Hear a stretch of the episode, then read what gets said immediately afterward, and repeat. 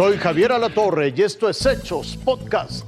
El presidente defiende la estrategia de abrazos y no balazos y asegura que volvería a liberar a Ovidio Guzmán. Se amplía un mes el plazo para la aplicación de las reformas a la ley del outsourcing. El presidente Joe Biden se reúne con cubanoamericanos y asegura que habrá sanciones más fuertes contra el régimen comunista en La Habana. Horas después de que el presidente López Obrador fuera recibido por los dos gobernadores en Culiacán, Sinaloa, salió a conferencia de medios para reiterar que permanecerá la política de abrazos y no balazos. Pero les vamos a demostrar que es más eficaz más humano enfrentar el problema de la inseguridad atendiendo las causas. Es un desafío, es un reto, pero vamos a lograr salir adelante. De ahí que la prioridad de su gobierno es evitar que menores se conviertan en delincuentes y resaltó que los homicidios comenzarán a bajar. Tenemos una disminución. Estamos hablando del 1%, 36.579 en el 20. Este es INEGI. Y en lo que va del año, consideramos que vamos a bajar y vamos a bajar todavía más. Ya se detuvo el incremento. Aquí también López Obrador reiteró que no se arrepiente de ordenar la liberación de Ovidio Guzmán ocurrida en 2019.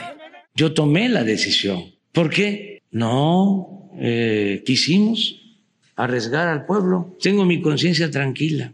Iban a perder la vida más de 200 inocentes. Más tarde, el presidente viajó a Badiraguato para reiterar que es un municipio prioritario y donde permanecerán las obras y apoyos sociales. Irving Pineda, Fuerza Informativa Azteca.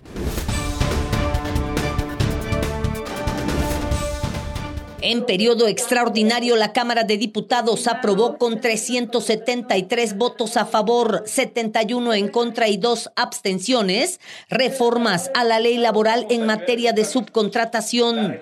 Autorizaron ampliar un mes el plazo para que las empresas puedan transitar al nuevo esquema y registren servicios y obras especializadas ante la Secretaría del Trabajo. La aprobación se dio en medio de discrepancias. La oposición oposición pugnaba por un plazo mayor. Que las modificaciones en materia de subcontratación se hagan efectivas hasta el primero de enero del año entrante, negarse a ampliar la entrada en vigor de la reforma no solo perjudicará a las empresas que no hayan terminado de realizar sus trámites, sino que pondrá en peligro un número importante de empleos, desincentivará la planta productiva nacional. Y es que argumentan que las mismas cifras oficiales evidencian retrasos. Del 24 de mayo a la fecha, solo el 30% de las empresas han logrado su registro ante la Secretaría del Trabajo y de 5 millones de trabajadores, solo se han regularizado cerca de 2 millones. Tenemos que entender que estamos bajo efectos de la pandemia y que el gobierno federal no ha podido regresar a operar de forma normal.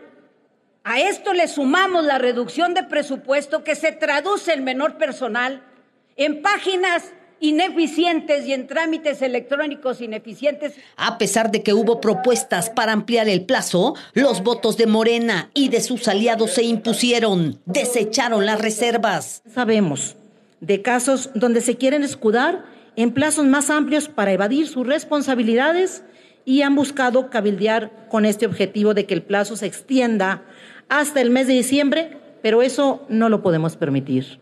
Al final, el dictamen fue turnado al Senado para su eventual aprobación. Si allá pasa sin cambios, el plazo para eliminar la subcontratación en el país sería el primero de septiembre. Maxi Peláez, Fuerza Informativa Azteca.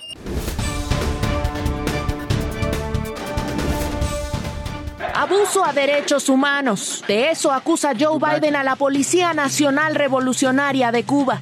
De sofocar con violencia y represión las protestas en la isla.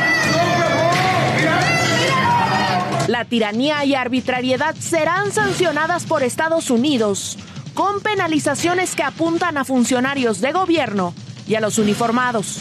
Condenas basadas en la ley global Magnitsky aprobada en Estados Unidos para seguir a extranjeros acusados de corrupción y violación a derechos humanos. Entre los planes estadounidenses está también acabar con la censura a la información en la nación caribeña. Las sanciones impedirán a los implicados hacer negocios o transacciones con ciudadanos estadounidenses. Y en caso de poseer propiedades u otros bienes en Estados Unidos, serán congelados de manera inmediata. Ilse Lorena Trejo, Fuerza Informativa Azteca. Esto fue Hechos Podcast